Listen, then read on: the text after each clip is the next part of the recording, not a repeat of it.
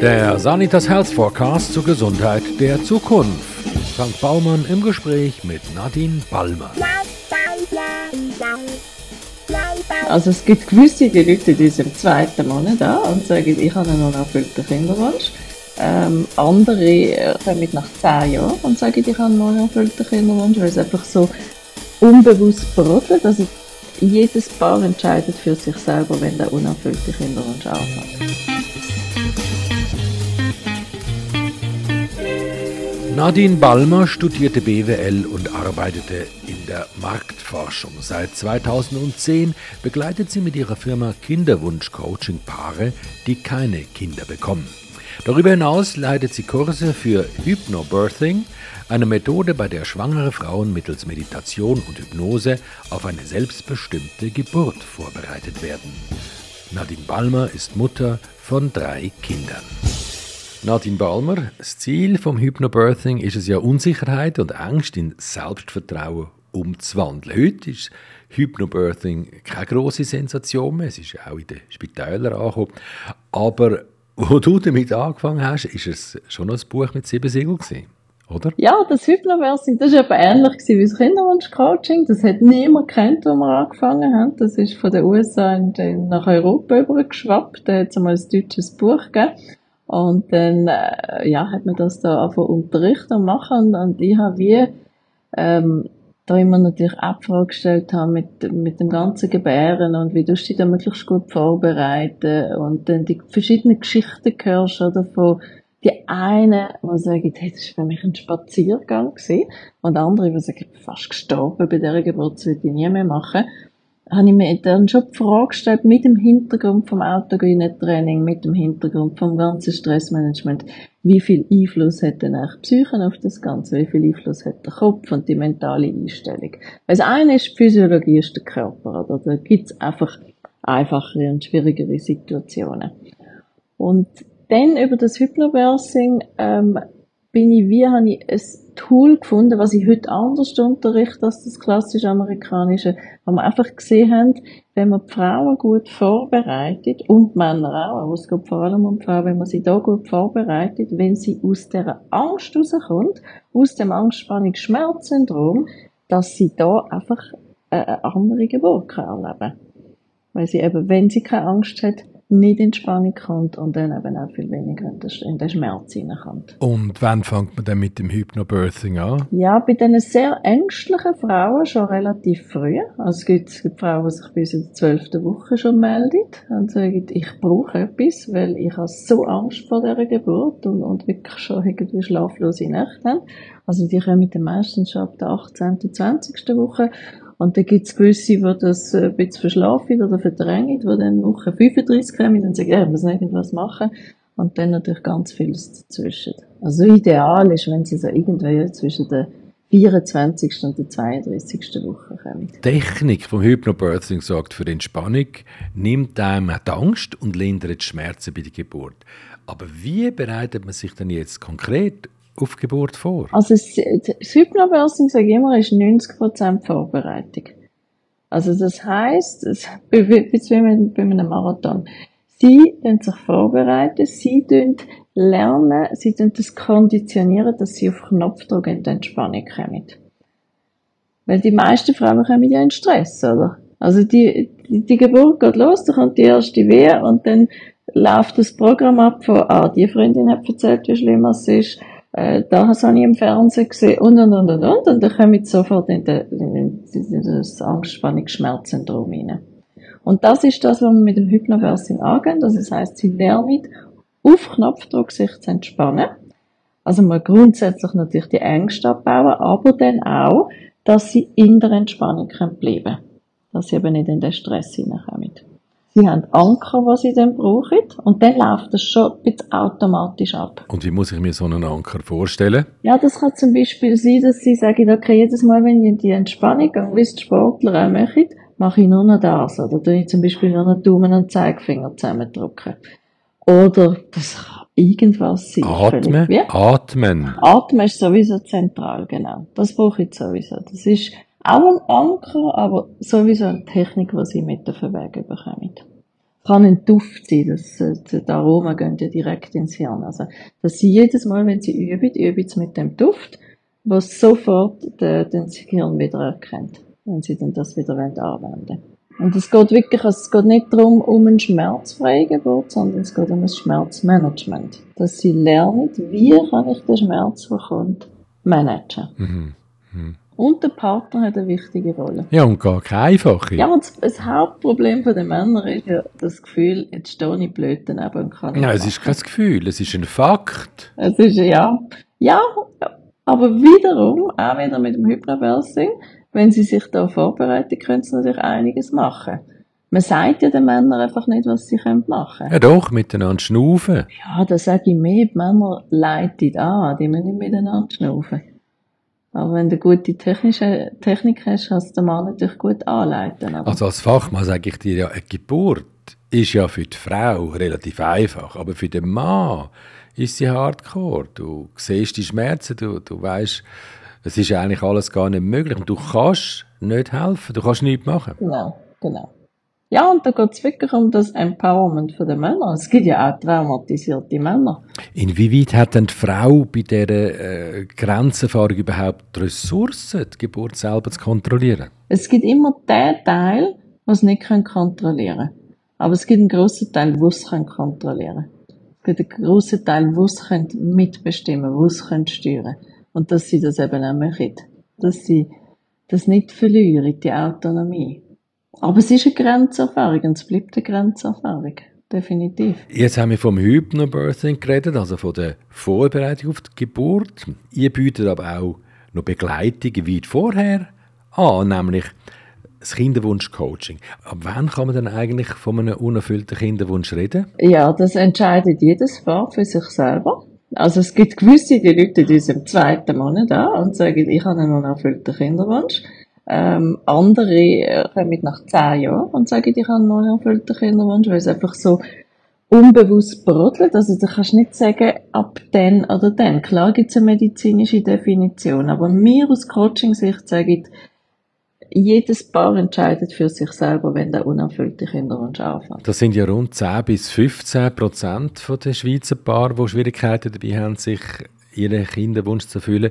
Ja, wie helfen die denn denen konkret? Ja, also was die halt haben, ist ein extremer Stress. Also das ist, das baut sich ja so langsam auf. Das ist bei den meisten noch nicht im ersten Monat, dann noch nicht im zweiten Monat, aber dann, das ist so der Klassiker, oder? Man setzt dann die Pillen ab und dann denkt man so, jetzt muss es irgendwann passieren. Und viele rechnen schon in den ersten Monaten damit.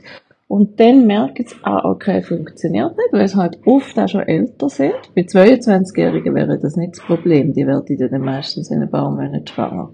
Aber mit denen, die es jetzt mir zu tun haben, oder die, die dann den unerfüllten Kinderwunsch haben, die sind ja meistens, sag jetzt mal, ja, zwischen, um die 35 plus minus.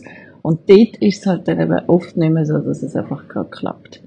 Und dann baut sich der Stress langsam auf, über die Monate. Und irgendwann merke ich, wow, meine Lebensqualität leidet, Partnerschaft leidet, Sexualität leidet. Und dann komme ich eigentlich mehr ins Spiel. Obwohl meistens noch nicht, weil meistens geht es mal über die Medizin. Funktioniert das vielleicht nicht und dann merke ich irgendwann, ah, ich muss etwas machen. Also es ist irgendwie, der Stress ist zu groß, der Druck ist zu groß, es dreht sich alles an den Kinderwunsch. Und dann setzen wir eigentlich ein, eigentlich in erster Linie mal, indem wir ihnen sie dabei unterstützen, sich wieder zu entspannen. Also mal den Stress loswerden, den Druck loswerden. Aber dann auch, viele sagen dir dann, ich habe das Gefühl, ich stehe mir selber im Weg. Ich stehe auf dem Schlauch. Ich komme nicht vorwärts. Ich habe irgendeine unbewusste Blockade.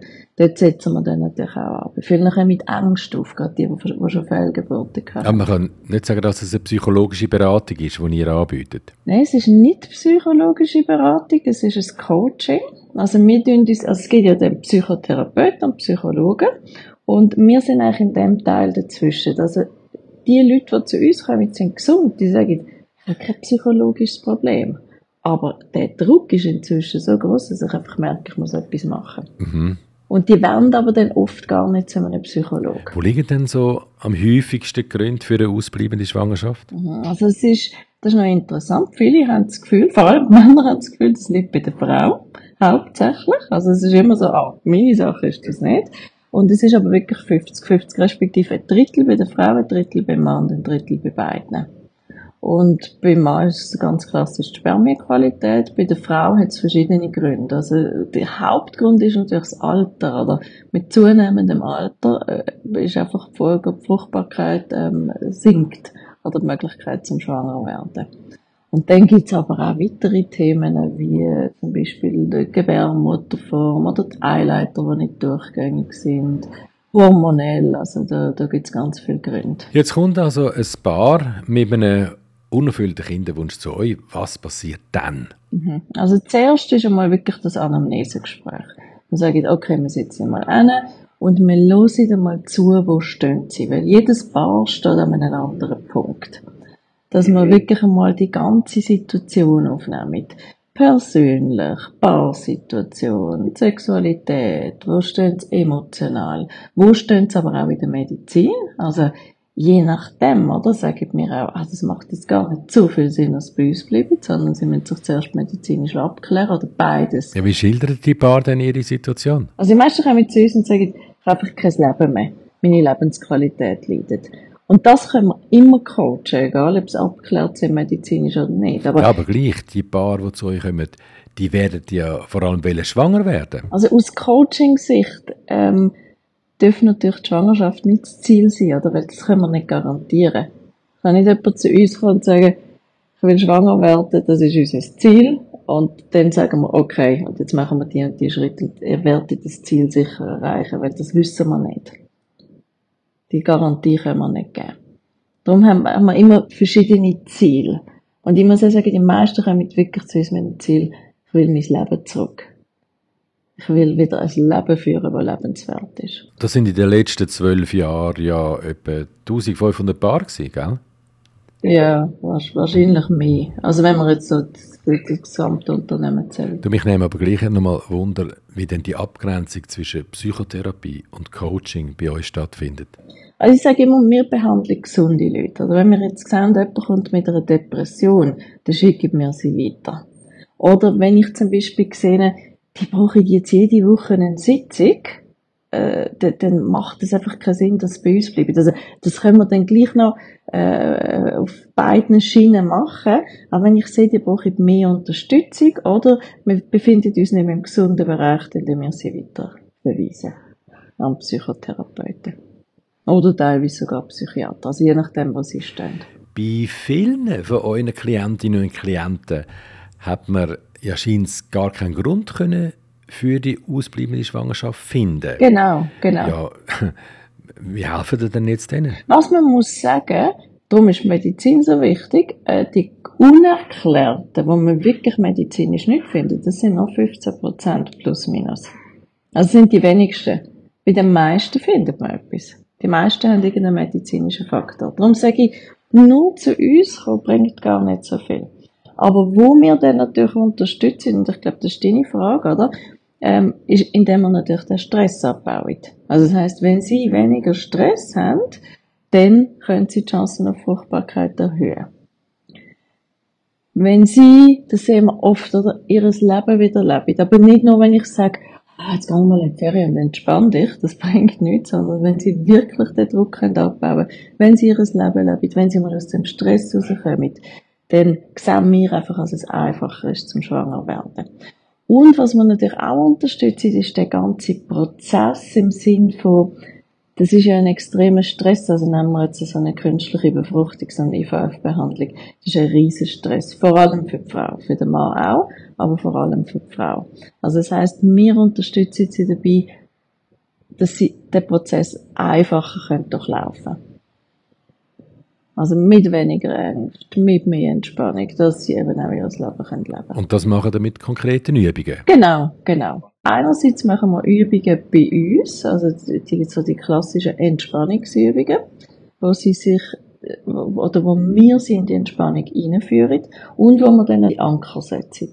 Anker setzen, dass sie dann nachher sich selber dann auch in die Entspannung versetzen können können sie dann einerseits selber machen, wir geben auch Audioaufnahmen mit auf den Weg, dass sie, das machen die meisten, die hören eigentlich jeden Tag so eine Meditation. dass sie wirklich jeden Tag einmal 15 Minuten in die Entspannung hineingehen. Und es ist erstaunlich, das haben viele Leute heute nicht mehr. Also viele Leute haben kaum 15 Minuten am Tag, um sich zu entspannen. Und der Effekt von nur 15 bis 20 Minuten am Tag ist massiv. Ja, also Ich-Zeit. Genau, genau. Ja. Und was dann auch einen Effekt hat auf den Schlaf, oder? Viele kommen dann zurück und sagen, hey, Siti, das mache ich, schlaf besser. Ich bin ausgeglichener. Wir haben plötzlich irgendwie eine bessere Partnerschaft. Viele können das gar nicht so genau erklären, aber eben die Ich-Zeit. Und das ist noch verrückt, oder? Als die Leute keine 15 Minuten am Tag mehr finden für sich. Ja, was ganz für Gründe an? Ich glaube, es wird einfach gefüllt. Also viele sind natürlich, das muss ich auch sagen, oder? Wir haben natürlich sehr viele Karrierefrauen äh, sie haben studiert, dann äh, sind sie im Job beitreten, dann haben sie Karriere gemacht. Und irgendwie kommen jetzt dann, ja, mit 35 sagen jetzt, ey, jetzt äh, kommt der Kinderwunsch, ich habe den richtigen Partner gefunden. Und, und dann sind sie natürlich schon in einem Bereich hinein, wo es je nachdem eben schwierig wird. Also viele sagen, wir arbeiten sehr viel. Und aber auch sonst einfach, ich glaube, es ist wie so der gesellschaftliche Wandel. Sie finden wieder die Zeit für sich nehmen oder nehmen sie sich nicht. Man findet es ja immer, oder, wenn man das will. Dann müssen wir ja ahnen, dass die ungewollte Kinderlosigkeit in den letzten Jahren zugenommen hat. Statistisch gesehen. Ist das so? Würde ich nicht sagen. Also, wir haben schon 2008 von diesen 15 Prozent geredet. Mhm. Also ich weiß nicht, ob es jetzt, vielleicht hat sich, haben sich die Zahlen schon ein bisschen verändert, aber wahrscheinlich nicht massiv. Ja, es ist einfach ein gesellschaftliches Phänomen. Genau, und ja, also gesellschaftlich im Sinn von zugenommen hat sie, wenn man jetzt 30 Jahre zurückschaut, oder? Ja. Vor 30 Jahren, dort ist klar, dort sind Frauen mit 25 schwanger geworden. Haben noch nicht so studiert, haben noch nicht so ihre Karrieren aufgebaut. Ähm, viele haben gesagt, hey, ja, irgendwie machen wir mal einen Abschluss und dann zwischen 4, 5, 6, 7, 28 bekomme ich das erste Kind. Mhm. Und was man natürlich auch weiss, ist, dass die Spermienqualität vom Mann äh, abgenommen hat. Also das heisst, eben, wenn man jetzt 30 Jahre zurückschaut, ja klar, ähm, hat, äh, hat das Problem zugenommen, aber ich würde jetzt sagen, wahrscheinlich in den letzten 10 Jahren hat sich nicht wahnsinnig viel verändert. Bis wann begleitet ihr den neuen Klientinnen und Klienten? Also hört die Begleitung mit der Schwangerschaft auf? Ja, grundsätzlich bis zur Schwangerschaft, aber ich muss sagen, wir sind immer mehr dazu übergegangen, dass man sie darüber hinaus eben auch begleitet. Weil das ist wie so, das, das haben wir mal eine Kundin gesagt, sie gesagt, weißt, bis ich schwanger war, bin ich top betreut gewesen. Ich bin ständig äh, zum Arzt gesprungen, ich bin die Akupunktur, ich bin zu euch Und dann, wo die Schwangerschaft einmal stabil war, hat es eigentlich niemand mehr interessiert. Und inzwischen gehen wir darüber hinaus, also eigentlich immer bis zur zwölften Woche, weil dort halt das Fehlgeburtsrisiko noch da ist. Und oft dann auch noch länger, als man sagt, okay, jetzt einfach nicht mehr in diesen, in diesen engen Abständen. Also das heisst, wir sehen sie dann vielleicht mal alle zwei Monate oder so. Du, wie reagieren dann die Betroffenen, wenn jetzt die Schwangerschaft eintritt? Es gibt zwei Gruppen. Die, die noch nie eine Fehlgeburt haben, die sagen, wow, alles klappt, happy, ist alles gut. Und die, die Fehlgeburten hatten, dort kommen immer gerade Angst vor einer erneuten Fehlgeburt. Kommt es nicht auch vor, dass Paar aufs Mal schwanger werden, wenn sie das Thema eigentlich schon abgeschrieben haben? Also, wenn der ganze Stress weg ist? Ich bin nicht sicher, ob das wirklich stimmt oder ob es einfach eine Wahrnehmung ist. Also ich habe mal einen, einen Artikel gesehen, wo, wo sagt, statistisch, Statistik sagt etwas anderes, dass es eben gar nicht so ist das Thema mit der Adoption, oder? Also wenn dann Leute sagen, okay, jetzt den Adoptionsprozess, dann plötzlich werden sie schwanger. Ähm, ich kenne die Zahlen zu wenig genau, aber offenbar ist das nicht ganz richtig. Ich glaube, es ist mehr eine Wahrnehmung. Ich, ich begründe schon damit, oder, dass sie aus dem Stress rauskommen. Also falls die Zahlen wirklich sollten stimmen, macht es für mich Sinn, oder? Und rein aus dem Grund, ähm, wenn wir jetzt zurückgehen in der Evolution, man muss ja zuerst überleben. Also das erste, das, also die erste Priorität, die wir haben, ist, wir müssen überleben. Und wenn wir Stress haben, also wenn der Körper im Stress ist, dann ist er so in dem Überlebensmodus. Also das heißt, er muss zuerst schauen, dass er wieder in die Entspannung kommt. Und erst, wenn das Überleben gesichert ist, können wir uns fortpflanzen. Was kostet denn eigentlich eine Betreuung bei euch? Das ist ganz unterschiedlich. Also ich sage, eine Sitzung bei uns bringt nicht wahnsinnig viel. Außer sie wollen wirklich eine Standortbestimmung, was darum geht, in welches Zentrum gehe ich, wie mache ich weiter, wo stehe ich, was ist die richtige Strategie. Im Schnitt haben wir schon so drei bis fünf Sitzungen. Und was wir inzwischen haben, ist, sind die Packages, was, ähm, ich glaube, das sind fünf Stunden 980 Franken. Und das ist eigentlich das, was die meisten nehmen, die sagen, okay, jetzt mache ich mal ähm, die fünf Stunden. Wir haben Leute, die mehrere Packages nehmen. Wir haben Leute, die wissen, die brauchen nur zwei, drei Stunden. Also da sind wir sehr flexibel. Es ist nicht so, dass wir einfach Stunden verkaufen sondern sie müssen ihr Ziel erreichen. Ich nehme an, du hast mit all deinen Standorten ein riesiges Team. Also im Kinderwunschcoaching ist es gar nicht so riesig. Äh, wir haben an den Standort jeweils einen Coach, bis zwei Coaches. Ähm, nein, das ist, ähm, das ist nicht wahnsinnig groß. In der Geburtsvorbereitung haben wir größere Teams. Und Geburtsvorbereitung, das ist dann so, wie ich es kenne. Man isst gerade mal am Anfang ein selber gebackenes Brennnesselbrot und trinkt einen Himbeerblättertee. Und dann liegt man an und schnauft gleichmäßig. Und als ich dann wieder aufgewacht bin, ist der Kurs schon fertig genau. Jetzt gestalten wir schon ein bisschen aktiver. Ähm, also wir machen ja hauptsächlich das Hypnobirthing, also die mentale Geburtsvorbereitung, wo wir dann, ähm, ja, wo, wo man sich halt wirklich mental vorbereitet auf die Geburt mit, mit diesen verschiedenen Techniken. Wie bist denn du eigentlich auf das Hypnobirthing gekommen? Wie, wie die Jungfrau zum Kind. Also ich habe mal etwas Anständiges gemacht noch, vor dem Ganzen. Sage ich immer, ich habe ursprünglich BWL studiert, habe lange in der Marktforschung geschafft, Meinungsforschung und dann irgendwann gemerkt, ah, das kann es nicht sein. Also habe mich ja schon immer mit Menschen und deren Bedürfnis beschäftigt und habe gemerkt, ah, ich will mich mehr mit dem 1 zu 1 beschäftigen. Und bin dann so auch zuerst ins Auto gehen, in Training hineingerutscht, dann ins Stressmanagement, ins Coaching und dann wirklich per Zufall in die ganze Hypnose über das Hypnobirthing. Und hat dann einfach gemerkt, das ist ein massives Tool. Also man könnte extrem viel bewirken mit dem ganzen Mentaltraining. Hat dann viel eins zu eins gecoacht. Ich bin am Anfang ganz allein gewesen. Und dann ist es einfach gewachsen und gewachsen, weil ich dann gemerkt habe, ich kann nicht mehr alles allein machen. Hat dann einfach ausbilden und hat dann das Unternehmen so aufgebaut. Und das Thema Hypnose hat dich einfach von Anfang an fasziniert? Ich bin hochgradig, äh, hochgradig kritisch gesehen gegenüber dem Ganzen. Weil, also, wo das erste Mal jemand mit dieser Hypnose kam, ist ich gedacht, also, das kann es jetzt wirklich nicht sein. Aber es ist halt, solange, ich sage immer, solange es Joe-Hypnose gibt, solange, solange es das gibt, wird sich der Ruf von der Hypnose nicht verändern. Trotz Wissenschaft und das gut erforscht ist und allem. Ja, aber man sieht es ja nicht mehr so oft. Es poppt doch immer irgendwo wieder auf und es macht halt den Leuten Angst, oder? Also verständlicherweise, ich würde nie äh, zu einem Showhypnotiseur gehen oder mich von einem hypnotisieren. Nie. Aber wa warum funktioniert das denn, wenn ein Hypnotiseur im Zirkus, im Theater oder am Fernsehen einem hypnotisiert? Ja, das ist natürlich, der baut das ganz anders auf, oder? Also, du musst sehen, also wenn, wenn, bei uns kommt ein Kunde rein, dann müssen wir wissen, es funktioniert. Ein Showhypnotiseur hat 100, 200, 300 Leute in der Show. Und das heißt, er macht zuerst sogenannte Suggestibilitätstests, also er schaut, mit welchen Leuten die Hypnose funktioniert.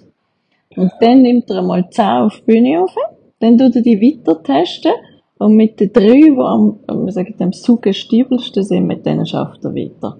Und mit denen kann er alles machen.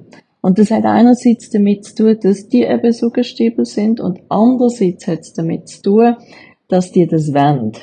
Also das ist dann wie auch ein sozialer Druck. Da sind ja meistens noch mit ein paar Freunden dort und dann gehen sie rauf und dann machen sie das. Darum, der kann nicht mehr schief gehen. Die können auch recht schlecht sein, fachlich, technisch. Schaffst du dann auch mit 200, 300 Leuten oder mehr in kleineren Gruppen? Äh, ja, in der Geburtsvorbereitung im Hypnobirthing in Gruppen mit standardisierten ähm, äh, Programm. Und sonst jetzt zum Kinderwunschcoaching oder was auch immer, wenn wir mit der Hypnose, welchen Bereich wir reingehen, dort machen wir es im 1 zu 1. Du hast drei Kinder, Zwilling und ein Einzelnes. Das ist ja die ganz harte Tour. Ist Einzelne dann eigentlich nach der Zwilling gekommen? Meine Freundin hat zuerst das Einzelne gehabt und dann Zwilling. Oh, back to square one. Und das, das ist härter. Das ist für Fortgeschrittene. Ja, genau, das ist für Fortgeschrittene. Wenn man nach Zwillingen haut die nicht mehr um. Du, ähm, du hast von Anfang an gesagt, ich will Kind. Und hat das dann bei dir geklappt? Oder hast du äh, auch das Coaching in Anspruch nehmen Ja, das ist ein interessanter Weg. Ich bin ja echt durch das, durch meine zwei Fehlgeburten, die ich aber mit dem Partner vorher hatte, bin ich zu dem Kinderwunsch-Coaching gekommen, weil ich einfach gesagt habe, es kann nicht sein, dass es da kein Angebot gibt, dass Frauen mit diesen Fehlgeburten komplett allein gelassen werden. Und äh, haben, wir haben uns aber dann getrennt und dann bin ich lange allein gewesen und dann habe ich mein Business aufgebaut und dann habe ich äh, meinen Partner kennengelernt und dann ist das Thema Kind und wie weiter. Und dann habe ich gesagt, ah, bin ich bin dann 5, 36 gewesen und dann habe ich gesagt, jetzt lassen wir es mal drauf ankommen, das wird ja eh dauern. Und ich bin wirklich, glaube im ersten oder im zweiten möglichen Zyklus spontan mit diesen Zwillingen schwanger geworden. Also, es, wir haben mit allem gerechnet, aber nicht mit dem. Ja, es ist ein riesen Challenge, auch für die Paarbeziehung. Ja, es ist ein riesen Challenge. Das ist so. Also auf allen Ebenen. Ich finde, wir sind ja gesellschaftlich noch nicht weit, oder? Also die Frau ist ja dann oft immer noch hauptsächlich daheim mit dem Kind. Gleichzeitig hat sie den Druck vom Schaffen. Wenn sie zu viel schafft, ist nicht gut. Wenn sie zu wenig schafft, ist nicht gut. Also es ist, ich finde, der Druck auf die Frau heutzutage ist recht groß. Mit dem Schaffen, in der Paarbeziehung, nur schon das ganze Stillen als Beispiel, oder? Wenn sie nicht stillt, ist nicht gut. Wenn sie zu lang stillt, ist nicht gut. Also ich finde, und, und gerade Frauen untereinander, also es ist äh, von beiden Seiten. Also ich finde, die Frau ist extrem unter Druck. Warum? Das müsste doch eigentlich gar nicht sein. Ja, das ist eine gute Frage. Also was ich nicht kann verstehen ist, wieso die Frauen so auf die Frauen schiessen. Das ist etwas, was für mich immer noch unverständlich ist. Was? Du stillst nicht? Oder ja, was? Genau. Du stillst? Warum? Ja. Ich bin da fein raus mit den Zwillingen. Oder mir hat keiner etwas gesagt. Weil die eh schon gesagt haben, oh, Zwilling. Da kannst du eigentlich machen, was du willst. Das ist Freiticket. du machst eh alles gut. Ähm, aber ich, ich finde, eben sonst, ja, die vielen Fragen, die man sich muss stellen ähm, wie gestaltet man das Leben? Und, und dann aber, ja, meine, das geht natürlich weit, oder? Ich finde, Strukturen sind immer noch nicht gegeben. Für das die Familienstruktur zusammen mit der Berufsstruktur funktioniert in der Schweiz. Also wenn bei mir ein Kind krank ist, oder, dann sage ich, okay, dann äh, habe ich innerhalb von einer halben Stunde habe ich meine Termine gecancelt oder umgestellt, äh, was jetzt jemand, wo dem klassischen Corporate Business ist, nicht kann, oder? Also ich habe schon eine andere Flexibilität. Und ich glaube, das macht mich glücklich, aber das ist mir auch wichtig, die Freiheit, ich kann mein Leben aktiv gestalten. Sag mal, bist du eigentlich immer so ruhig und ausgewogen oder rastest du auch mal aus? nein, nein, nein, nicht immer. Ich habe ja drei Kinder noch daheim, oder? nein, es gibt auch andere. Aber ich wirke offenbar so ruhig auf die Nadine Balmer.